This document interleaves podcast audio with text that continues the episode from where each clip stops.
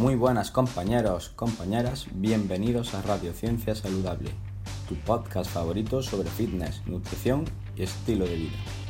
En este podcast encontrarás información basada en la última evidencia científica sin perder de vista nuestro pasado como especie, para que puedas recuperar tu salud perdida. Sube el volumen que empezamos.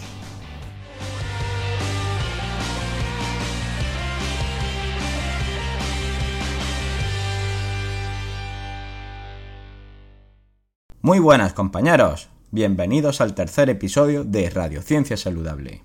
Hoy leeremos una de las entradas más interesantes que tiene en nuestro blog, y no es otra que la de HIT, o cómo entrenar en poco tiempo y perder grasa.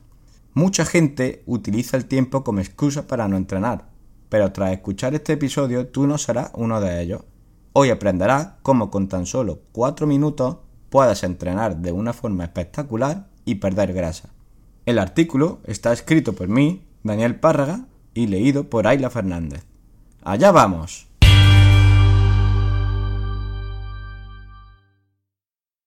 ¿Amas la vida?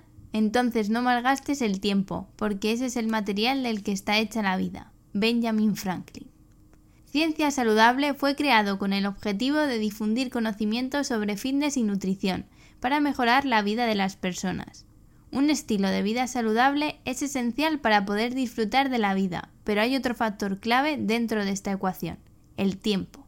Escuchando a compañeros, amigos y familiares, observo que cada vez tenemos más conciencia de que estos hábitos son buenos para nuestra salud, pero casi todos tienen una excusa que les impide ponerlos en marcha. No tengo tiempo. En nuestro ebook Entrenamiento Milenario proponemos un programa de entrenamiento de 3-4 días a la semana donde empleamos tan solo 20 o 40 minutos al día. Si aún así sigues sin tener tiempo, hoy vamos a ver cómo puede mejorar tu salud física de forma brutal en tan solo 4 minutos. Ya no hay excusas. ¿Qué es el entrenamiento de intervalos de alta intensidad HIT? Este tipo de entrenamiento consiste en realizar intervalos de un ejercicio muy intenso durante un breve periodo de tiempo, seguido de un breve descanso. ¿Pero estamos adaptados para realizar este tipo de ejercicio? HIT y evolución. Como ya vimos en la entrada de la pirámide de movimiento, nuestro cuerpo evolutivamente hablando está adaptado a una serie de movimientos, siendo la baja intensidad, como por ejemplo andar, y la alta intensidad, como por ejemplo sprintar, los movimientos que más realizábamos. Efectivamente, nuestros amigos peluditos no hacían maratones ni triatlón. HIT, ciencia y enfermedad. No solo la evolución da la razón a este tipo de entrenamiento, cada vez se publican más estudios a favor de los beneficios del HIT. Algunos de ellos son mejoras en el porcentaje de grasa corporal, aumento de la capacidad respiratoria, disminución de la obesidad tanto en niños y adolescentes como en adultos, reducción de grasa visceral y abdominal y mejoras de la salud cardiovascular frente al cardio tradicional incluso en pacientes con patología cardíaca. Vamos a intentar resumir todos estos beneficios de una forma clara y concisa, pero primero entendamos qué es una mitocondria. HIT y mitocondrias. Más mitocondrias, más gasto energético. Las mitocondrias son las centrales energéticas de nuestras células. Utilizan los metabolitos derivados de carbohidratos, lípidos y proteínas para producir la moneda energética de nuestro organismo, la molécula de ATP. Estas vías metabólicas requieren en última instancia el empleo de oxígeno para poder completarse. Los tejidos más demandantes, como el músculo cardíaco, contienen un 25% de mitocondrias. El músculo esquelético de sujetos sedentarios entre un 3 y un 6% y más de un 12% de mitocondrias habrá en sujetos entrenados.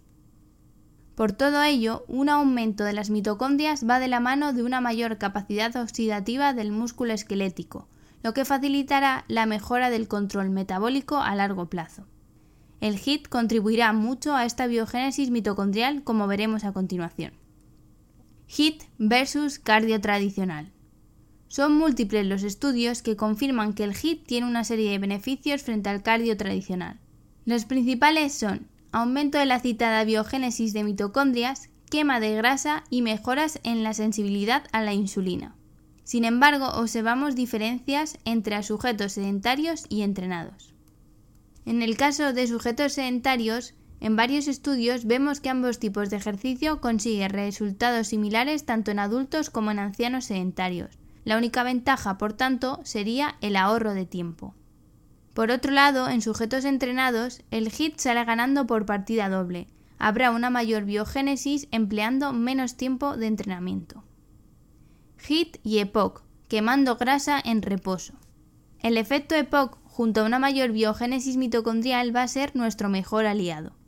Al entrenar, estresamos a nuestro cuerpo, el cual debe volver a su estado de reposo.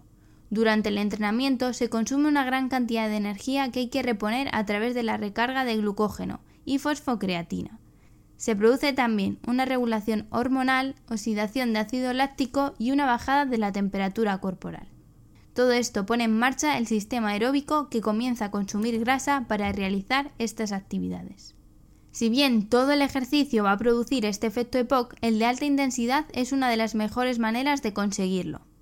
El efecto EPOC tras un ejercicio de intervalos de alta intensidad es mucho más duradero, por ello la quema de grasa en reposo también lo será. Nuestro cuerpo, para recuperarse, estará quemando grasa mientras estamos estudiando para el próximo examen, dando un paseo con los amigos o familia o tirados en el sofá. Suena interesante, ¿verdad? Pues vamos manos a la obra. Ejemplos de HIT. Hay varias modalidades de HIT. Vamos a exponer las tres más comunes. El HIT tradicional hace referencia a intervalos de alta intensidad cortos separados de descansos. A mí me encanta ir al parque y hacer sprints seguidos de una recuperación andando. Puedes empezar con 4 rondas de 15 segundos de sprint y 90 segundos de descanso. Para progresar, aumenta el tiempo del intervalo y reduce el descanso. Yo ahora mismo estoy en 8 rondas de 15 segundos de sprint y 45 de descanso. Utiliza la misma metodología para ejercicios de cardio como saltar a la comba, nadar, remo o la bicicleta estática. Otra modalidad de HIT serían los entrenamientos de circuitos de alta intensidad. Consisten en rondas de ejercicio con tu propio peso corporal que debes completar en el menor tiempo posible o realizando el mayor número de repeticiones o rondas. Por último, hay que remarcar un entrenamiento de circuito de alta intensidad como es el Tabata. Este entrenamiento consiste en 8 rondas de 20 segundos de ejercicio seguidos de 10 segundos de descanso. Los 4 peores minutos de tu vida si los haces bien. Las combinaciones son infinitas. Apunta las repeticiones realizadas para superarte el próximo día. Existe una playlist en YouTube y Spotify llamada Tabata Song que sincroniza música cañera con el cronómetro de un Tabata. Si piensas que no es para tanto, pruébalo tú mismo. En el blog tenéis cuatro ejemplos sobre estos tipos de hit para daros alguna idea, así como un vídeo sobre el Tabata para que aprendas a hacerlo de una manera más visual. Os dejamos el link de la entrada en las notas del episodio. Y hasta aquí el episodio de hoy. Espero que haya gustado y tan solo recordaros que en nuestro blog en cienciasaludable.com barra regalo disponéis de nuestro programa de entrenamiento gratuito en el que se incluye un vídeo donde podréis entrenar mejorando vuestra forma física y recuperar vuestra salud perdida. Nos vemos en el siguiente episodio. Hasta la próxima.